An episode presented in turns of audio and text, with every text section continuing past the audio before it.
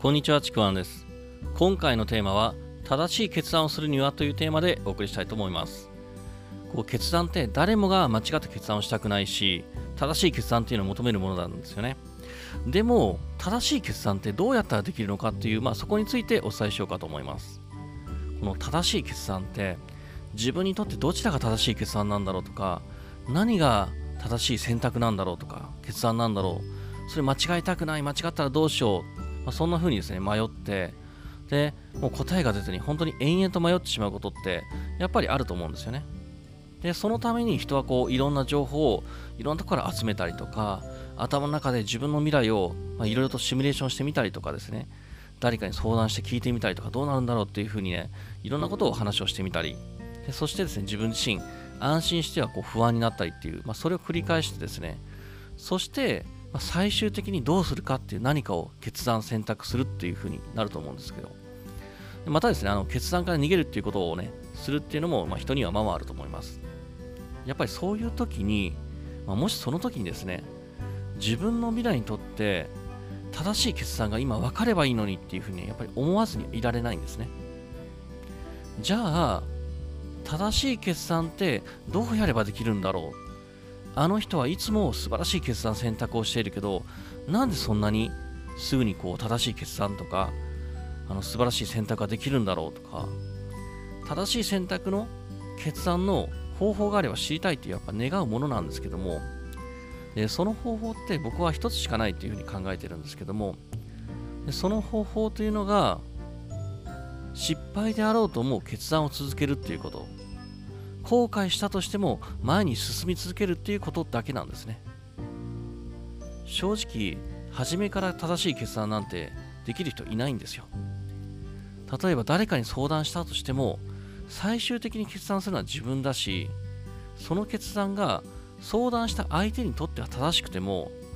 自分にとっては正しいとやっぱり限らないんですね。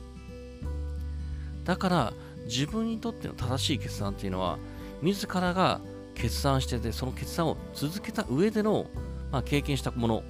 もうそこでしか正しいかどうかなんて判断できないんですよ。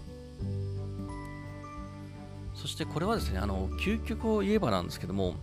僕はこう間違った決断なんて存在しないとも言えると思うんですね。例えばある時の決断がその時においては、まあ、その瞬間だったりとかその後の何日か、まあ、1年間か年間か分からないんですけどもその時においては間違った決断だと思ったとしても例えば数ヶ月後数年後もしかしたら数十年後という、まあ、そういう視点で見た時にあの時の決断があったからこそ今の幸せな自分がある豊かな自分がある満足できる自分があるそういうふうに思えた時あの時には間違っていたと思った決断は正しい決断だったに変わっていくんですね。あれがあったからこそ今があるんだに変わっていくんですよ。そういう意味で言うと間違った決断ってなんてないんですよね。そこまでいくと。でも何かこう間違った失敗した決断をした。でそこでその時に心折れて立ち止まってしまえばもうそれはですねただの間違った決断っていう結果が残るだけなんですよね。でもそこで立ち止まらずにいやもっと前に進むその前に進み続けることを選んだ時にそれはもう間違った決断ではなくなるんですよ。人はですね間違った決断とか失敗した決断をしなかった人っていないんですよ。こう人からいつも正しい決断をしているって思われる人でもやっぱりそれは実は同じなんですね。たくさんの失敗の決断間違った決断をしてきてるんですよ。で多分今もしてし続けてるんですよね。でも人と他の人との違いがあるとすればその決断が正しいっていうふうに思えるまで決断を続けていってそして前に進み続けることを選んでいるだけなんですよね。で僕自身にもこれまでたくさんの間違った決断があったしもう後悔はまだあるしまだ取り戻せないこともたくさんあるしもう二度と取り戻せないものっていうのもあるんですよ。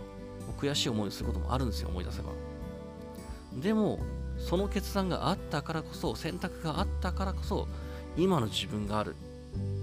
そう言える自分であるために僕自身はもう前に進もう前に進むっていうことを決めているだけなんですね。僕はこれが正しい決断をするそのための方法の、まあ、唯一の方法だなというふうに思ってます、まあね、あのこれを聞いている方、どうでしょうか？もしですね、あのこの話がですね、参考になれば嬉しいなというふうに思います。というわけですね、今回のテーマ、えー、正しい決断をするには、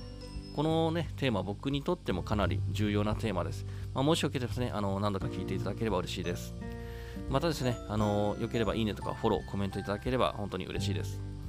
そしてですね、説明欄の方に、えー、僕のですね、自己紹介とか、まあ、間違った決断をした自己紹介もあります。まあ、そこもですね、自己紹介で見れると思うので、ぜひ、えー、聞いてください。そしてですね、あの僕の無料のレクチャー、えー、今やってますので、まあ、そちらの方も受け取ってない方はぜひ受け取って、えー、聞いてみてください。では最後までありがとうございました。ちくわんでした。